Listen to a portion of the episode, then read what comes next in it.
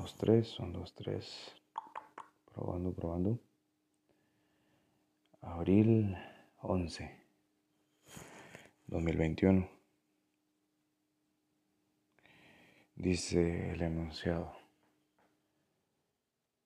Comente su experiencia que, que ha sufrido al estudiar los conceptos del turismo. Vamos a ver. Yo, honestamente, preferiría decir como que he vivido, ¿no? Vez de sufrido. Ya, pues sí he sufrido mucho, pero no viene al caso. Vamos a ver. Larga historia. Voy a tratar de pues, resumirlo. Yo inicié con mis estudios en turismo por ahí del 2008 más o menos. Hace ya como unos 13 años. Actualmente 2021. Sí, más o menos por ahí anda. Al principio yo no, no estaba así como que muy seguro que si era lo que realmente quería estudiar. Pues algo siempre relacionado con la parte de naturaleza y ecología y esas cosas, pues uno tiene cierta afinidad, pero no estaba muy seguro en aquel entonces. Actualmente, pues tampoco, pero aquí vamos. Recuerdo que yo inicié estudiando ciencias, y también electromecánica y pues otras cosas hay, pero la verdad no, no, no, podía verme o visualizarme haciendo esos. Recuerdo que haciendo una práctica de lo de electromecánica una vez en la lina, cuando terminamos de ensamblar unas cosas por ahí, que eran una secuencia de bandas transportadoras con sensores y otras cosas. La, lina en Alajuela había como un cerrito, yo me subí ahí, me senté y, todo lo que yo escuchaba eran eh, claxons, pitos, bocinas, sirenas, ruido de motores y esas cosas y, ahí fue cuando yo entendí que, que bueno, yo me gradué, ya está, pero no era como exactamente como lo que quería. Después, cuando estudiaba ciencias para profesor, viendo cómo se desarrollaban las clases, yo decía, no, pues así tampoco, porque no me visualizo tampoco, no me veo dando clases, o al menos no como lo plantea el sistema educativo actualmente no es como la manera en la que yo aprendo y tampoco la manera en la que me gustaría enseñar y, querer luchar contra eso como nadar contra corriente. Entonces, lo mejor es buscar una salida alterna. Entonces, pues apareció turismo. Y ahí empezamos la historia hace, hace ya bastante tiempo. Y sin salirme del rollo del por qué es importante, o cómo visualizo, cómo ha sido el cambio, mis experiencias, estas transformaciones, o sufrido cambios, como dicen. Em, cuando ya estudias y ves la materia y, te vas asimilando un poco más los conceptos relacionados con turismo que, que de por sí es mucho, porque turismo es todo. Ah, el turismo es muy sencillo de explicar, digamos bueno, si nos metemos en esas definiciones tan técnicas como tiene la OMT y esas cosas, pues qué aburrido, ¿no? Pero turismo tiene relación con todo, con todo. Porque actualmente la gente hace turismo de todo. Para ver una pintura, para ver una cascada, para ver un ave, para ver un baile típico, para probar una comida, para visitar una playa, para que me haga un masaje, para, no sé, de todo. Entonces, desde los últimos años hasta la fecha, pues podría decir que muchas cosas han, han pasado y he vivido muchas cosas. Ya tengo, bueno, desde que empecé a estudiar se me abrieron las oportunidades de trabajar en, en algunos proyectos donde tenía interacción con visitantes, lo que sería una especie de turismo. Y, entonces me ha tocado ver muchas cosas ya en tanto, en tanto tiempo. Bonitas, feas, agradables, excitantes, terroríficas, eh, tristes, mm, otras muy motivadoras. Y si me pongo a detallar pues cada concepto, pues yo creo que no, no terminaría y no es el objetivo de este ejercicio. Creo que lo que buscamos es ver si entendemos cómo es la dinámica del turismo. Y, yo creo que aquí viene a jugar un papel importante toda esta información, estos conceptos básicos que vimos en las últimas lecciones o en la introducción al curso de introducción al turismo, va a ser redundante. Pero sí son importantes porque son una herramienta. A veces uno dice, es que tanta teoría, que, que aburrido, que cosas. Pero eso es como una analogía esa, pero mejor no la voy a usar. Diría que es mejor necesitarlo y tenerlo que no necesitarlo y no conocerlo. Y me explico. Es interesante porque, digamos, hace como 10 años más o menos hicimos el mismo ejercicio, bueno, tal vez no el mismo, pero muy similar. Y recuerdo que mi profesor de, de turismo en ese entonces me preguntaba sobre qué, qué pensaban ahora que conocían estos conceptos, qué visualizan, si tenían más clara qué era lo que querían de la carrera. Y, ahora después, haciendo lo mismo, voy a tratar de explicarlo con, con la experiencia que, que, que he recabado. Experiencia entre comillas, con, lo que me ha tocado vivir. Pienso que no hablo de turismo, pero una cosa es entenderlo y otra, la verdad es que es hacer, por ejemplo, o enfrentarse a las diferentes situaciones, experimentar los diferentes tipos de turismo, eh, los diferentes problemas, los vicios que tiene el turismo, em, los pros, los contras, y a veces ver, por ejemplo, no solamente desde uno como actor del turismo, sino también desde la perspectiva de los eh, externos los que están en el medio, las personas de comunidades, por ejemplo. Se me viene a la mente ahora que no, que no beben de ese turismo directamente, de una manera indirecta. ¿Qué opinan ellos? ¿Les gusta, no les gusta? ¿Les beneficia, sí, no? ¿Qué hay positivo, qué hay negativo? Todos los análisis de fuego que he hecho en mi vida relacionados con turismo, los trabajos con comunidades, em, los trabajos en hotelería, ver cómo funcionan esas dinámicas. Son cosas que, que en definitivo todos estos conceptos pues, pues vinieron a aportar porque no estás tan perdido o tan fuera de base cuando te enfrentas a ellos. Se me viene, por ejemplo, mm, no sé, recuerdo, por ejemplo, lo que es cuando hablamos sobre sobre turismo de placer. Y bueno, que esquí, que lo hacen en tal lugar y esa cosa, pero bueno, ok.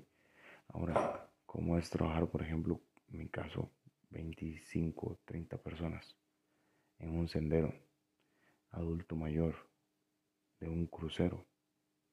Cuando empiezas a ver que ese tipo de, de persona que tienes, no de turista, ese cliente que estás teniendo en ese momento se comporta muy diferente y tienes que modular tu voz distinto, tienes que expresar diferentes cosas, tienes que un tiempo muy reducido para, para, para contar y, y hacer que esa persona viva una experiencia que por lo general lo haces en dos horas con otras personas.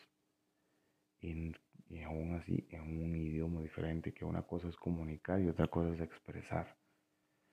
Llevamos un montón de clases de idiomas y pero todo es redundante, siempre es lo mismo, la dinámica de la comunicación así pero cuadrada, pero expresa algo que la persona sienta lo que usted quiere transmitir, eso es otro rollo totalmente diferente. Y entonces cuando tienes este adulto mayor, ya te das cuenta que, bueno, ahora sí entiendo lo que me dijeron en clase. Esto es así, más específico, es más delicado, más detallado, todas esas cosas. Entonces, yo tengo un déficit atencional, entonces me cuesta ligar todas estas cosas, pero voy a tratar de hacer un hilo conductor de, del por qué la importancia de los conocimientos y mi experiencia hasta la hora. Se me viene a la mente otro ejemplo, por ejemplo, recuerdo cuando visitaban estudiantes de otras universidades, yo trabajaba para, para un proyecto donde estudiaba y, y atender un grupo bastante grande, bastante numeroso de otra cultura, de otro eh, país y ser el anfitrión. Y entonces, ¿cómo funciona ser el anfitrión para turismo educativo? Porque ellos venían a, conocer la sede, venían a ver con la manera, los sistemas productivos, ellos eran de turismo. Y entonces, que mire que, que, esto es así, que esto lo manejamos de esa manera, que como es la reserva, que como es la hotelería, que como los estándares y, y que, que, desarrollamos más acá, que la parte naturalista muy fuerte, que mire que la atención de los servicios en las actividades de aventura, por ejemplo, que el, relajación, lo fuimos a los hot springs, sí. Y, y una cosa es, vas al hot spring con un cliente, que, ok, quiero ir y listo, háblame de esta plantita, háblame de este animalito, o solamente llévame, acompáñame, conduce por mí, por ejemplo. Y otra cosa muy diferente al tener a 30, 40 estudiantes, no recuerdo, un grupo bastante grande que dejan todas las actividades que tienen, se paran un rato, te agarran en la tarde y te saturan con preguntas. Mira cómo es esto, mira cómo es allá, mira que aquí. Tienes que tener la información ahí porque ellos te necesitan para hacer sus objetivos de clase. Entonces el turismo educativo tienes que estar súper preparado. Y no lo digo que yo lo estudiara, consulté a mis profesores en ese momento. Y pues fue, fue muy interesante y, y una, un feedback que llaman un siempre enseñas, pero como dice mi, mi maestro de karate, mi sensei dice que cuando enseñas, aprendes doble. Entonces, eso me, me, ayudó mucho a entender otra vez aquellos conceptos que veía en mis clases. Mm, no sé qué otra cosa detalle. Recuerdo que, por ejemplo, la experiencia de esas de, de miedo. Una vez trabajando para un hotel de montaña, lo visitaba una agencia que, bueno, por cuestiones éticas no voy a nombrar, pero esa agencia trabajaba con grupos de para abajo de 30 años, o al menos así se promocionaba. Entonces era un turismo de placer, eh, desinhibido, porque eran gente, en su mayoría gente soltera, no encontrabas eh, gente como que venían casados, algunos ni siquiera eran amigos, algunos ni siquiera se conocían, no eran de ciudades cercanas, era multicultural y el único común denominador era que eran jóvenes, adulto joven, o sí, bueno, por ahí de 30 años. Entonces, de 25 a los 30 años en un país donde nadie te conoce, donde tienes libre para beber, libre para bailar, libre para fiesta, libre para música, libre para hacer actividades, eh, hay que tener muy cuidado. Como guía hay mucha responsabilidad por medio y hay muchos vidrios en el suelo. Así que hay que tener mucho cuidado donde pisar, sin albur. Em, ahí es donde comprendes cómo funciona esto del turismo de placer y con turismo de diversión, este de que este que sí es de fiesta.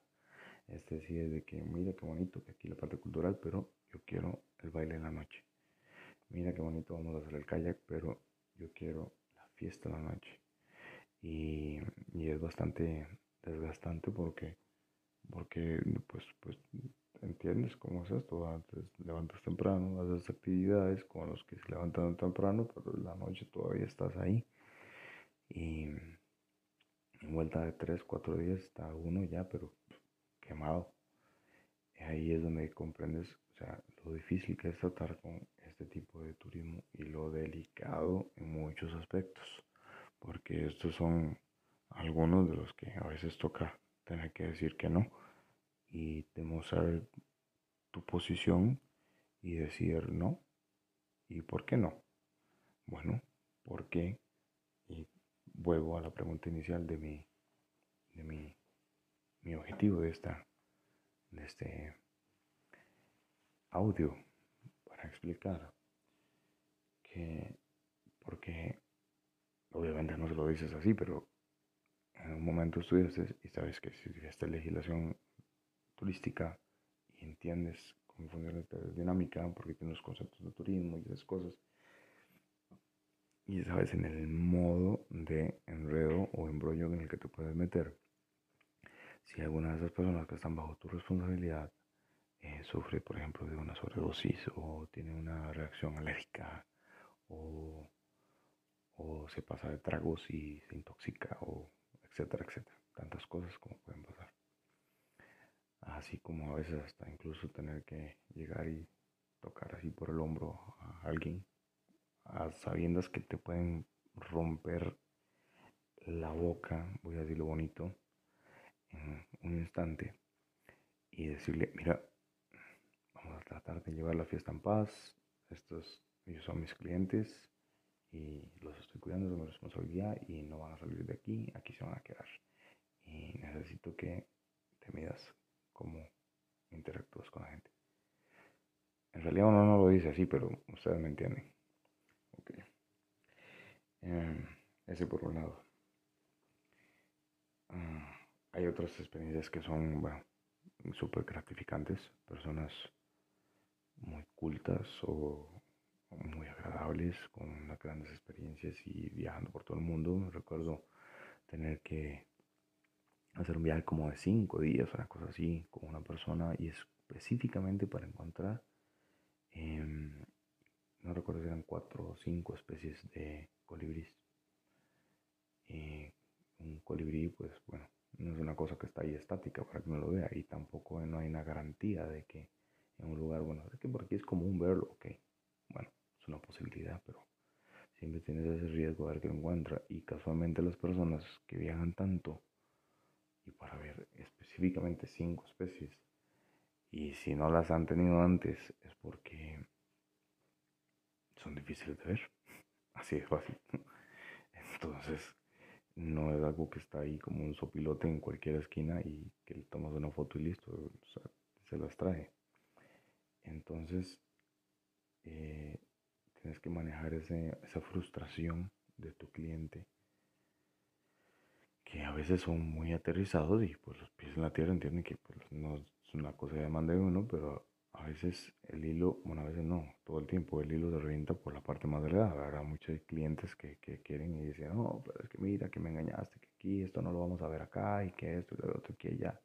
Y después de que dijo y eso y todas las cosas y ya uno superó y respiró y todas las ganas de arrancarle la cabeza, pero te acuerdas que te está pagando muy bien, pero sin embargo te vale madre que te pague bien y le vas a arrancar la cabeza de todas formas, entonces eh, aparece el pajarito y el hombre contento, la señora contenta, el otro hombre contento y todos contentos. Entonces, eso de que, ay, qué bonito el turismo, que sí, hay andar paseando y los volcanes y los termales y el bosque y la playa y sí, ajá. Eso es porque no han ido a solearse y a caminar cinco días en diferentes lugares y con agua, lluvia, sol y, y manejando la frustración de otras personas y silbando cosas que no creías que podías mover la boca de esa manera para tratar de hacer bioacústica para que uno de estos animalitos este, se les dé el, pues el bien de acercarse y tomar las fotos y salir uno librado de esa situación. Entonces por ahí es cuando vas entendiendo cómo funciona el turismo naturalista. O el especializado, que es en este caso el del birdwatching. Mm. no sé, hay veces situaciones difíciles, complicadas, recuerdo, y las cosas que uno dice, no, pero es que eso no pasa, no, pero es que eso, mira, que aquí, ay, no, que es que es un aspecto negativo, que es uno que mentira, que vas y resulta que te toca recoger cinco clientes y los cinco clientes dicen, no, pero es que vamos a pasar aquí, no eran cinco clientes, eran diez clientes, porque los cinco clientes pasan y recogen a diez escorts o damas de compañía.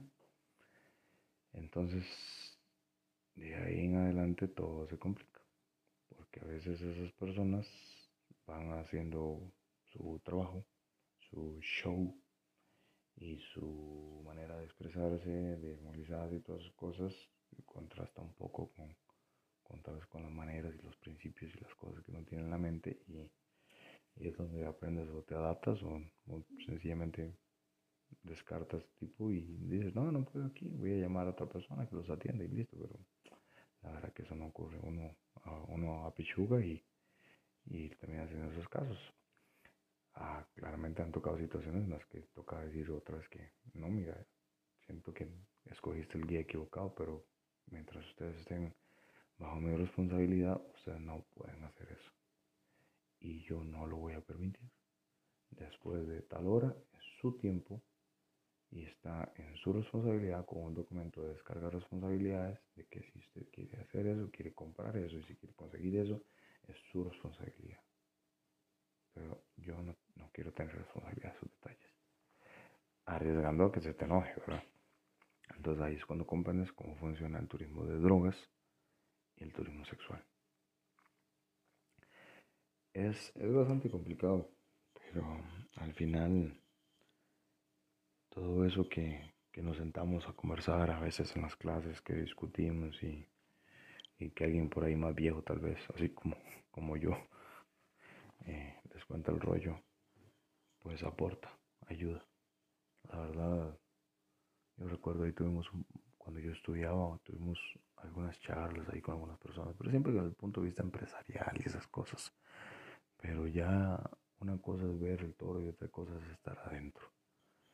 Y igual el turismo muchas cosas. Yo no digo que todas las personas que estén escuchando este audio es porque vayan orientadas a ser guías, pero, pero bueno, tengo muchos compañeros y amigos que, que les tocó vivir situaciones similares en hotelería, por ejemplo, y quizás nunca han salido de un front desk y ahí tienen años de trabajar y están felices en su zona de confort y, y sin embargo les ha tocado experiencias similares. Y, tengo amigos de que trabajan en agencias y pues, pues llaman a la agencia a quejarse porque un cliente de esa agencia, con un guía de esa agencia, tuvo X y X eh, asunto y, y entonces desde una agencia donde crees que estás a salvo de todo, te toca también afrontar. Entonces, igual no estoy diciendo que todo sea malo, ¿verdad? Pues también toca afrontar cosas positivas y bonitas y, y resolver, resolver un día me tocó una chiquita mimada con una persona bastante solvente que quería un avión para viajar desde Fortuna hasta Tamarindo, porque ella quería la playa. No quería volcán y lluvia, ni el bosque lluvioso, no me interesa. Yo quiero playa. Pero como ya estaba pagado el hotel y todo era fifi nice y todo muy bien, todo lujoso, entonces el, el, Sugar Daddy prefiere decirme a mí y, y hágale ahora sí, ¿dónde consigo yo un avión? Entonces esas cosas ocurren. Entonces no, no todo es bueno, no todo es malo. Pienso que lo que aprendemos en las clases es importante para, para saber que existe. Ya sea que nos toque algo positivo, entonces puta, qué bueno, qué bonito. Ya un día este, me comentaron de esto, lo leí, lo estudié y pues qué dicha, ya esto era algo de lo que yo quería. O también cuando te sorprenden con algo y, y dices, a la diablos, ahora sí es cierto, y, pero ya sabes que eso existe y entonces sabes más o menos por dónde manejarlo. O escuchaste a alguien medio loco como yo, que ya le pasó y entonces le preguntas. Entonces a veces es mejor saber qué haría usted o qué hizo usted cuando le pasó eso, para saber cómo hacerlo, si algún día me pasa. Y yo pienso que todo conocimiento es positivo, ¿no? Uno, uno nunca desaprende, a no ser de que sea necesario desaprender, pero todo suma. Y todo suma y al final pienso que entre más complementarias sea una persona, más completa en diferentes áreas y conocimientos, lo hace mejor persona también. Más abierta, más receptiva, eh, más capaz, más preparada. Entonces, respondiendo a la pregunta inicial de que cómo ha sido mi, mi, mi experiencia, digamos, cuáles han sido los cambios que yo noto que he sufrido al haber estudiado los eh, conceptos básicos de turismo y esas cosas, pues yo pienso que yo lo resumo como, como una herramienta, como todo conocimiento. Si, si de algo es útil, pues hay que usarla. Y si de algo fue útil eh, este audio, pues ojalá que, que a alguien le sirva. Igual yo lo cuento así por encima porque me es difícil ordenar todas las ideas, tengo tantas cosas en la cabeza que que no, no, no sé si lo hice o si los enredé, pero yo espero ser de, utilidad y si alguien, bueno, quiere algún día hablar conmigo, pues yo puedo explicarles un poco más y encontrar una experiencia y si no, pues conseguimos a alguien que la haya tenido y que nos cuente cómo fue el rollo. Y en resumen, tal vez quizás sería dar gracias a los que sacaron algún día un tiempo para hablar conmigo y explicarme todos estos detalles. Porque son muchas cosas y esas no están en los libros, la verdad. Eso alguien te lo cuenta. Se sienta con un café, una cerveza o en una piedrita, ahí una acera, cerca de un, afuera de un salón de clase. Y empieza a hablar y te cuenta. Y entonces no sé, quizás gracias a, a mis maestros, a mis amigos que me, que me enseñaron.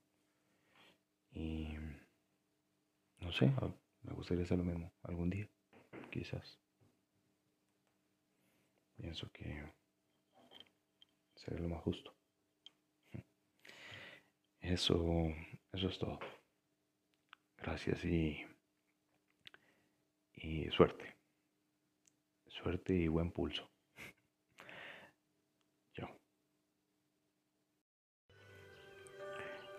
Hola, hola, hola. Hola, hola. Saludos cordiales. Mi nombre es David Barbosa. Soy estudiante de la carrera de gestión del turismo rural. Y pues esto es un podcast con fines académicos donde vamos a abordar el tema del producto turístico. Bueno, pues Vamos a ver de qué vamos a hablar en este podcast. Pues vamos a desarrollar un proyecto turístico, la información que vimos durante las clases eh, y a manera de ejemplo lo vamos a aplicar a un caso concreto. Eh, para que esto sea como más, más dinámico, digamos, poder asimilar mejor la información y los datos que recopilamos durante la clase. El producto turístico que vamos a desarrollar es, bueno, es un caso hipotético y va a ser un producto de turismo apícola, apícola de las abejitas. Pues así de simple, es importante aclarar eso sí, que esto es, como les digo, es un caso que aún no existe, sin embargo, tomé como referencia algunos proyectos similares que ya han sido desarrollados en otros lugares. Ahí me di la tarea de echarme un ojito por las redes sociales, por la web, eh, buscar algunos artículos y revisar algunas este, publicaciones de otro lugar donde ya se ha hecho. También por ahí en un par de ocasiones eh, tuve la oportunidad de visitar lugares acá en Costa Rica, mi país donde, de donde estoy realizando el podcast y donde vivo.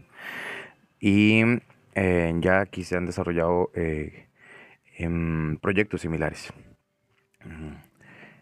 También este, cabe hacer mención em, o ubicarnos en el espacio. Entonces, pues, ¿dónde, cómo y cuándo? Vamos a ver.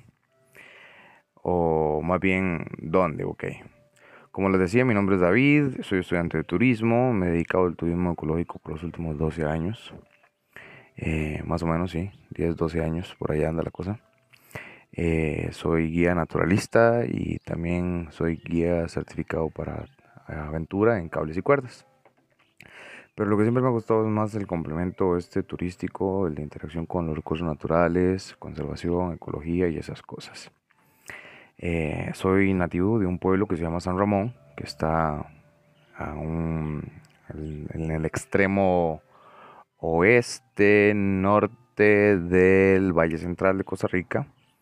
Eh, y es un pueblo donde, bueno, la apicultura se ha practicado desde hace muchísimos años. De hecho, muchos de mis mentores o mis colaboradores son personas bastante mayores y ellos me cuentan todas sus historias de cómo, cómo era cuando trabajaban con apicultura y con esas abejas y me cuentan toda la historia previo al proceso de la africanización y cómo era y después qué pasó cuando llegaron las abejas africanas y cómo es actualmente. Y han vivido toda esa transición entonces yo he podido beber un poco de, de toda esa gente. Entonces por ahí más o menos en contexto del por qué elegí eso ¿Y cuándo? Bueno, pues es importante mencionar que estamos en el año 2021. Lo comento porque además soy un gran consumidor de contenido de multimedia. En ocasiones me encuentro cosas muy interesantes, pero no sé la fecha en la que fueron creadas. Y uno de mis pasatiempos es ver documentales, entrevistas, eh, estar aprendiendo constantemente y pienso que los medios de multimedia bueno, no sé si son redundante, son, eh, son muy, muy, muy, em, eh, mm, como les diría, contextualizados, o sea, están muy actualizados y eso es lo que hay ahora. No resto importancia a leer un buen libro, a hacer consultas bibliográficas, pero creo que vivimos en un mundo que es cada vez más rápido, donde necesitamos que la información sea más fluida y dinámica. Y además, por más bonito y descriptivo que sea un libro, igual ver una imagen, un video de cómo una persona elabora o desarrolla algo o crea algo es mucho más eh, didáctico, a mi parecer. Eh, ¿Cómo? Bueno, pues también lo que vamos a hacer es tomar la teoría en la clase y la vamos a aplicar, como les decía, un caso hipotético, a fin de que sea más, eh, más digerible y por tanto más didáctico. Eh, importante destacar bueno, que estamos en, en plena pandemia. Eh, Costa Rica está siendo muy golpeado porque el sector turismo, que es una de las principales actividades económicas del país, ha sido muy afectado por esta situación mundial. Y pues el, la creación de proyectos emprendedores y dinamizar la oferta turística es fundamental fundamental porque además ya todo el mundo conoce lo que tenemos y pues hay otros, otros destinos turísticos que, que están ofreciendo cosas similares ya, aunque llevamos más años de ventaja por su tradición turística, es importante dinamizar. Eh, ahora también hay que enfocarnos en el tema de que cada vez la gente se vuelve más culta y busca ese tipo de proyectos o atractivos turísticos que, que tienen ese valor agregado de, de, de aportar algo al ambiente, a la cultura, a la comunidad y esas cosas. Entonces, por, ahí va la nota, espero no haberlos confundido y esa es la, básicamente la introducción. Bueno, y quizás muchos se pregunten, ¿qué es eso del turismo apícola?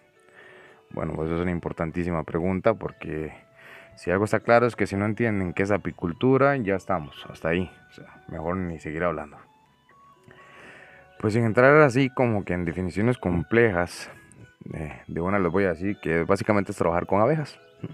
Sí, de, de, realizar actividades que, agrícolas o pecuarias, que, pero en relación con abejas. Eh, y abejas de esas, de las que suman, de las que pican. Es por lo general con la intención de producir miel, claramente, porque es un producto que es altamente gustado en todos los mercados y también porque la demanda es mayor que la producción, según datos estadísticos de, acá de, Costa Rica. Y revisando algunos otros documentales de que incluso en Estados Unidos, por ejemplo, es mayor la demanda que la, que la oferta.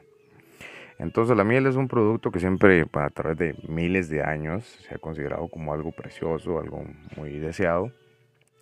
Y pues, pues, pues por, por eso la gente lo produce. Además de que tiene múltiples beneficios y los servicios ambientales que ofrecen las abejas o servicios medioambientales que llaman, pues claro que son de gran importancia.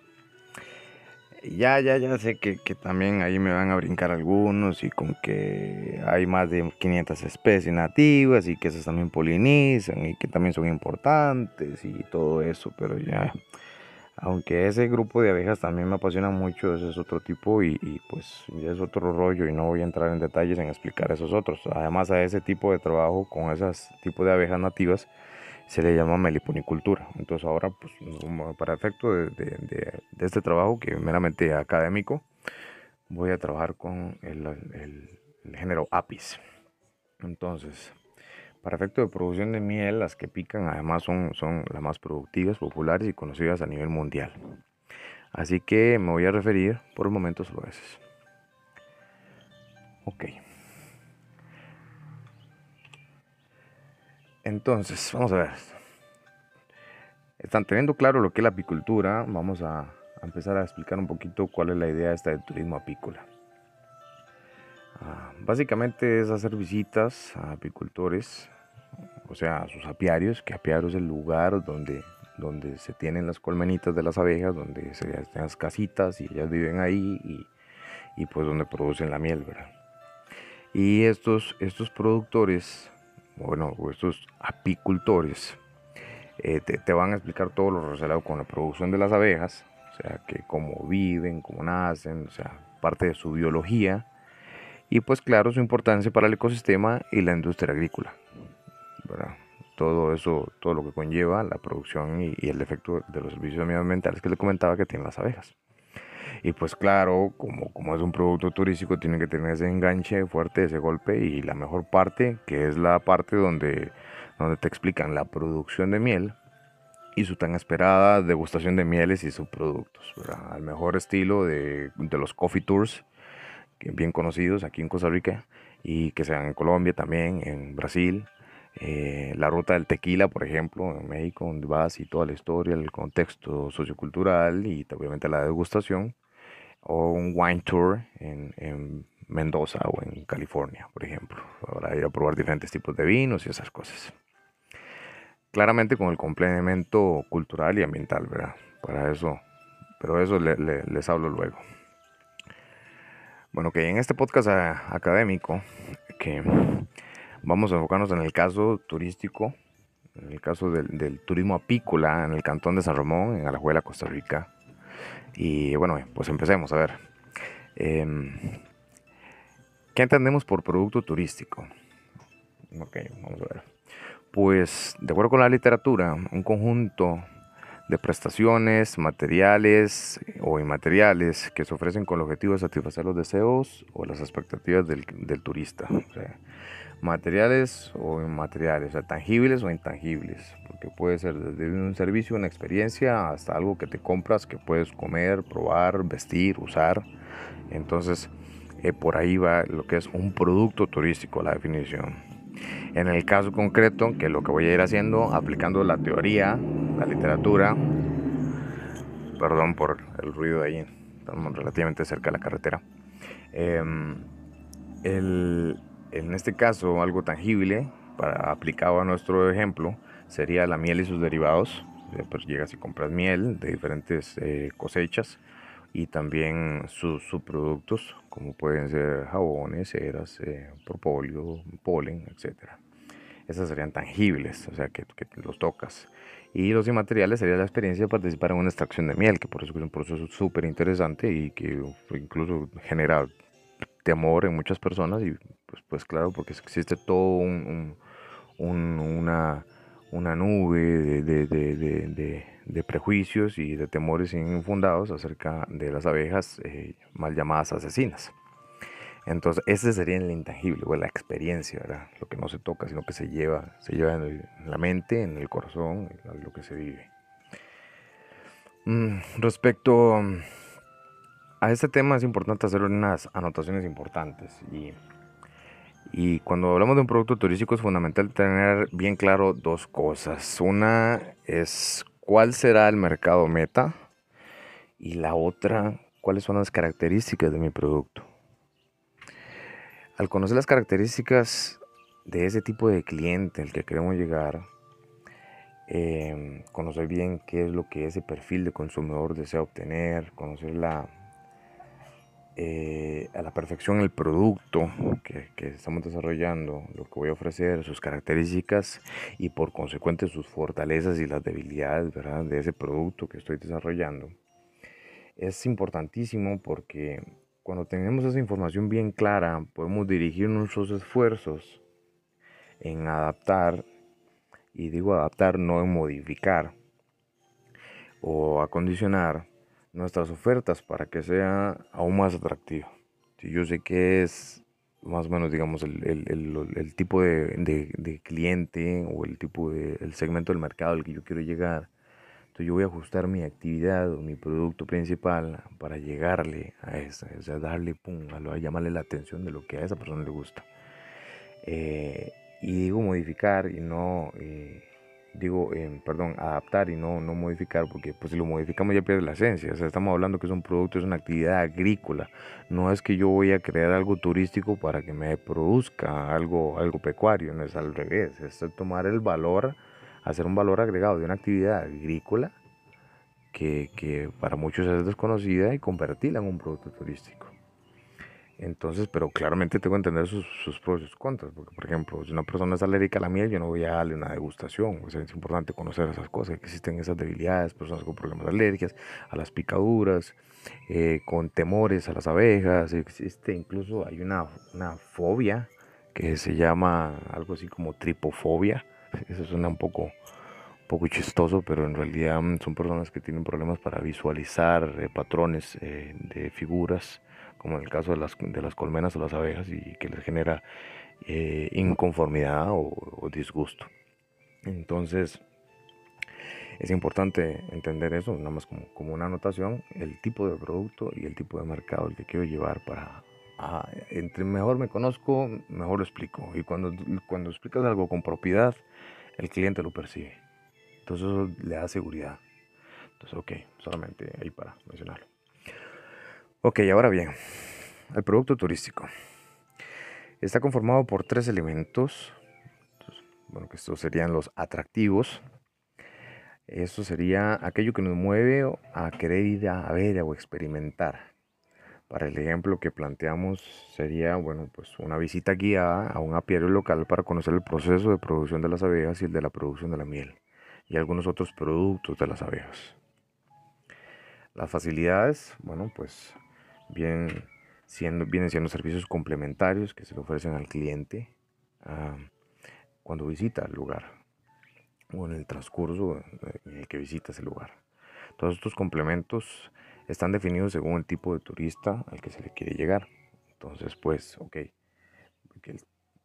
aquí en este punto tiene que ver con servicios complementarios, o sea, de alimentación, de tiendas, de tours adicionales y algunos extras que dan soporte a la actividad principal. O sea, son complementarios y en relación según el cliente. Entonces, me desplazo del punto A al punto B, porque en el punto B está lo que yo quiero ver. Pero en el transcurso de llegar a A y a B, tengo la opción 1, 2 y 3. Y esa opción 1, 2 y 3 se va a ajustar dependiendo al cliente el que yo vaya a llevar. que le gustan las cosas naturales. Entonces en el punto A lo paré donde había un jardín botánico. Que si, perdón, en el punto 1 que si va para allá y entonces lo paro en el punto 2 porque ese cliente que llevo va con el tema de observación de aves, entonces lo paré en la SOA a comer algo donde había un, un feeder, un, un comedero de, de, aves. Entonces puede tomar sus fotografías. Que lo que le gusta es la parte de folclore, la parte cultural, bueno, pues, pues me voy de camino, le hago una paradita en el museo, en el en el donde está la, palacio municipal y le comento todo el rollo y la historia del cantón y la parte histórica, la parte cultural y sus principales este, em, atractivos en, cuanto a eso. Y después llega pum, al, al, destino o al producto que yo estoy vendiendo. Entonces, más o menos, por, por ahí a manera de ejemplo. Ok. Y en cuanto a la accesibilidad, bueno, pues son las condiciones para poder acceder a ese producto caminos, los accesos, que los senderos, que, que las, la ruta, las vías, los puentes, etc. Ok, más o menos como por ahí. Ahora, para elaborar el producto se supone que debemos hacer un inventario de patrimonio turístico. Eso, como le digo, ajustando la literatura, la materia a este caso concreto. Pues el inventario del patrimonio turístico es una metodología que pretende desglosar o desarmar el producto turístico para analizar sus partes y comprender en qué área se debe mejorar. Lo comento y, y solo pienso hacer mención de esto, pues porque así está la información que desarrollamos en la clase. Pero en términos de aplicación a nuestro caso, creo que nuestro caso es más pequeño no sé si me explico, o sea, el, producto turístico que estamos ofreciendo viene siendo como una microempresa y el inventario se dimensiona a gran escala. Regularmente los inventarios turísticos se hacen desde un enfoque, o la literatura, cuando lo hicieron estas cosas, tiene un enfoque a nivel macro, como a nivel país o incluso a nivel región. Entonces, no es que no se pueda hacer, pues, pues sí, pero habría que ajustar eh, esta metodología a nuestro caso. Entonces nada más lo hago como manera de mención, porque, pues debo, pero, pero no es así tan, tan fácil y, y, mucho menos como les digo cuando se trata en algo a pequeña escala como sería una, una pyme, es una pequeña y mediana empresa. Entonces vamos a decir que el inventario del patrimonio es una herramienta donde analiza diferentes componentes y estos van a ser atractivos turísticos, infraestructura, superestructura, planta turística. Ok, ahora vamos a desglosarlos para efecto de estudio voy a ir tratando de ajustar la materia, como les digo. Vamos a ver, entonces en este caso el primer punto que sería eh, el atractivos turísticos. Aquí hay un montón de, de, como categorías para los que son los atractivos turísticos. Entonces aquí tenemos los de carácter natural, los museos y manifestaciones, los de folclore, realizaciones, acontecimientos programados, entonces, ajustándolo a nuestro proyecto, sería los de sitios naturales. Bueno, en el camino, los visitantes podrán disfrutar de hermosas vistas del Golfo de Nicoya y de sus islas. Al llegar al sitio, se encontrarán de un ambiente natural que combina el bosque y la granja. Esto es porque lo que el proyecto que les digo que tengo en mente está, este, tomó como base el proyecto de un amigo que es uno que me colabora mucho con el tema de las abejas. Y resulta que el lugar en donde él está es en las montañas acá en San Ramón, pero tiene una vista hacia el Pacífico preciosa. Y literal se puede ver el Golfo de Nicoya y todas sus islas.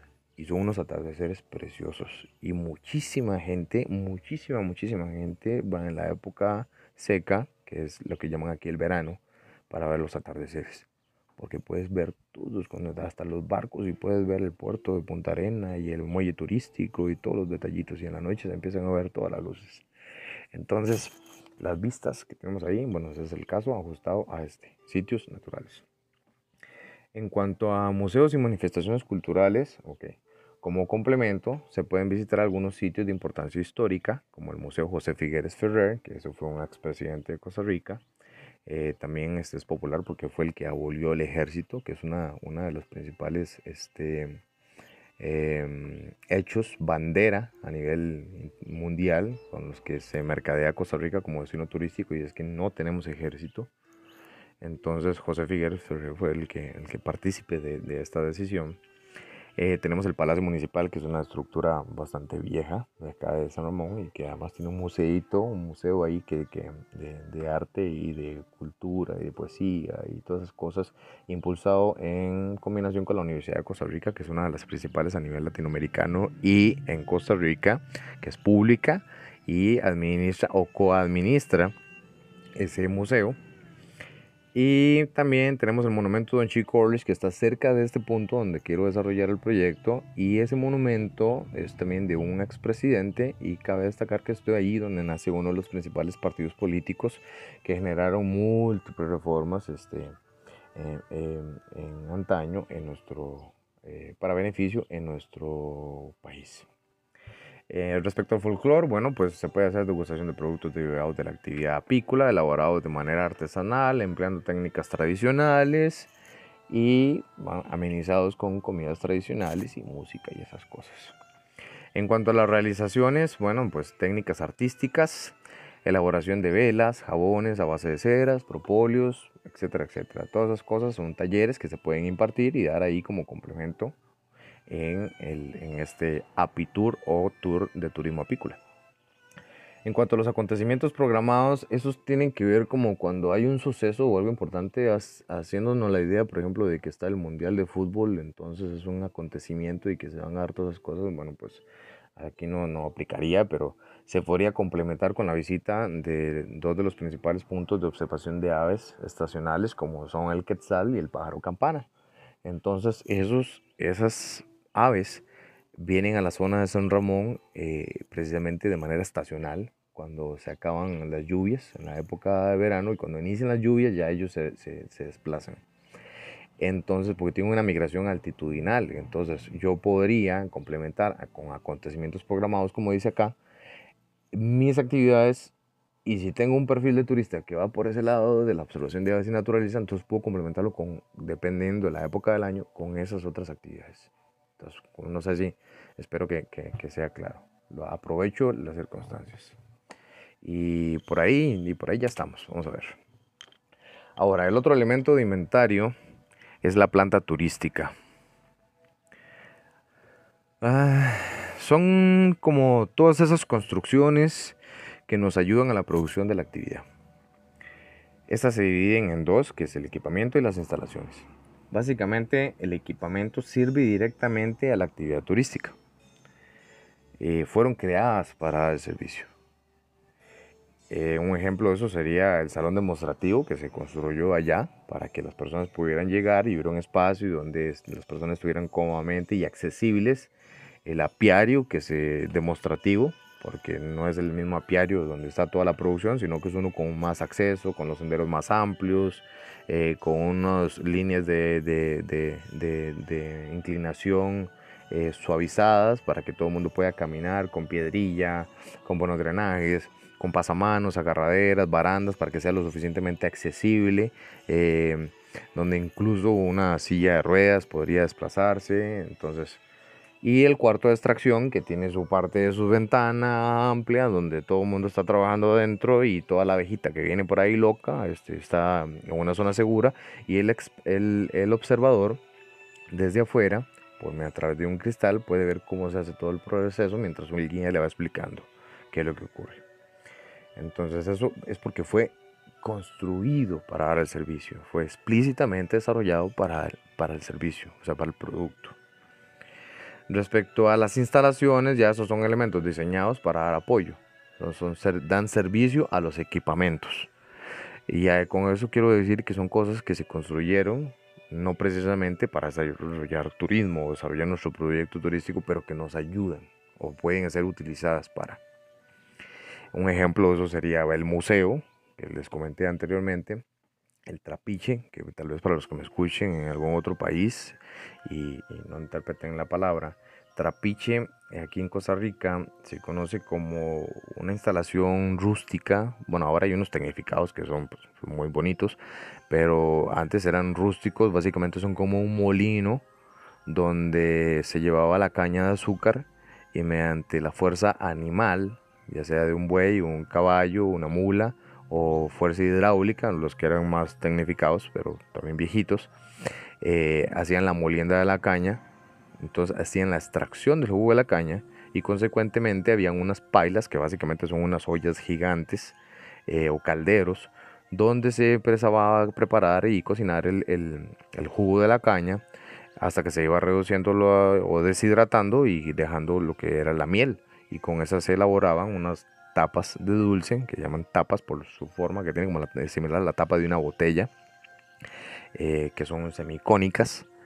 Y estas son básicamente un caramelo fuerte, este, duro, sólido, a base de caña de azúcar y que fue muy utilizado para para endulzar y, para, y como una bebida, también como una bebida caliente. Entonces, este, eso es un ejemplo. Ah, bueno, y los monumentos también, este que digo, la catedral, el parque, son casos o ejemplos de, de, instalaciones que fueron creadas con otro fin, pero que yo los puedo utilizar como complemento para mi producto turístico.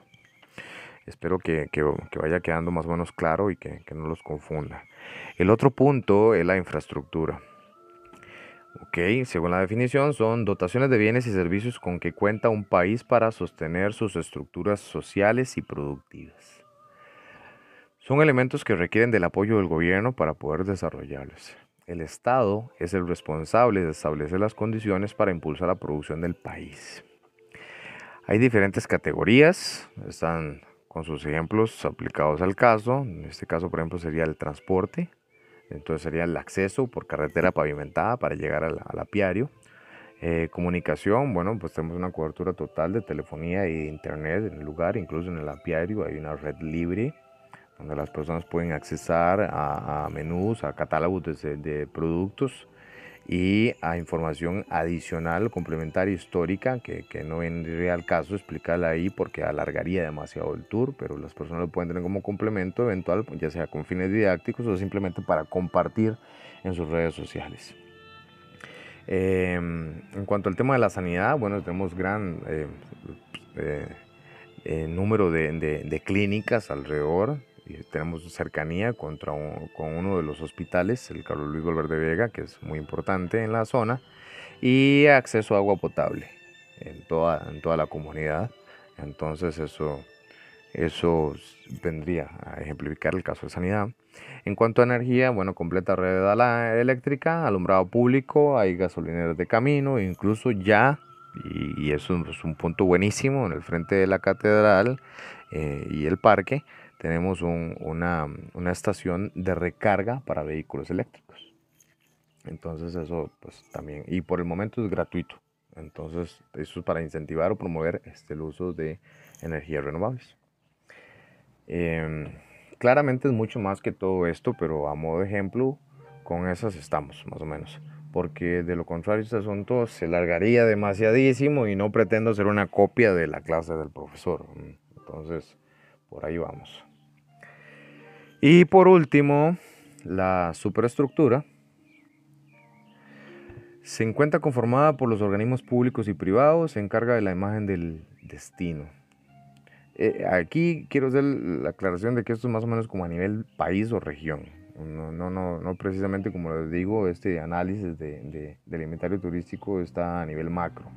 Por eso cuesta un poco como ajustar esto a, a un proyecto de micro de emprendedorismo de turismo rural. Pero para efecto de aplicación, o sea, es el caso de nuestro producto, pues podríamos decir que, pues quizás podríamos decir que si es incluida en la oferta del país este tipo de, de, de, actividades o, o, la, el, o el turismo apícola o el apiturismo, y si se promueve como parte de las estrategias del país en miras de la, de la, de la neutralidad ambiental, que es algo que busca el país, y considerando la gran cantidad de información en torno a, esta reciente ola de, amigos de las abejas, porque así le llaman ahora aquí, eh, los, los Be, Friends o Be Kind, eh, estos amigos de las abejas en todos los medios noticiosos y en las redes sociales, se, se ve muchísimo de eso actualmente. Entonces podríamos decir que es parte de lo que ya todo el mundo espera de Costa Rica. Porque esa imagen de país verde y de amigable con los recursos naturales y la sostenibilidad, esa es la imagen que se vende actualmente. Y la verdad que si en Costa Rica las estrategias de mercadeo internacional comienzan a incluir este tipo de, oferta, creo que vendría a complementar lo que ya todo el mundo espera de nosotros. Eh, por ahí. Y bueno, pues señoras y señores, hasta aquí creo que llegamos con la, con la información, al menos con la materia de la clase. Esto no fue tan fácil como, como, creía.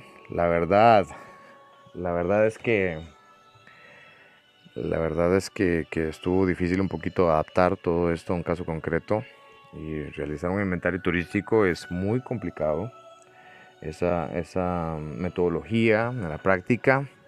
La verdad no estoy muy seguro si alguna vez un empresario o micro, pequeño, mediano que haya emprendido un proyecto turístico rural haya empleado una metodología como esta.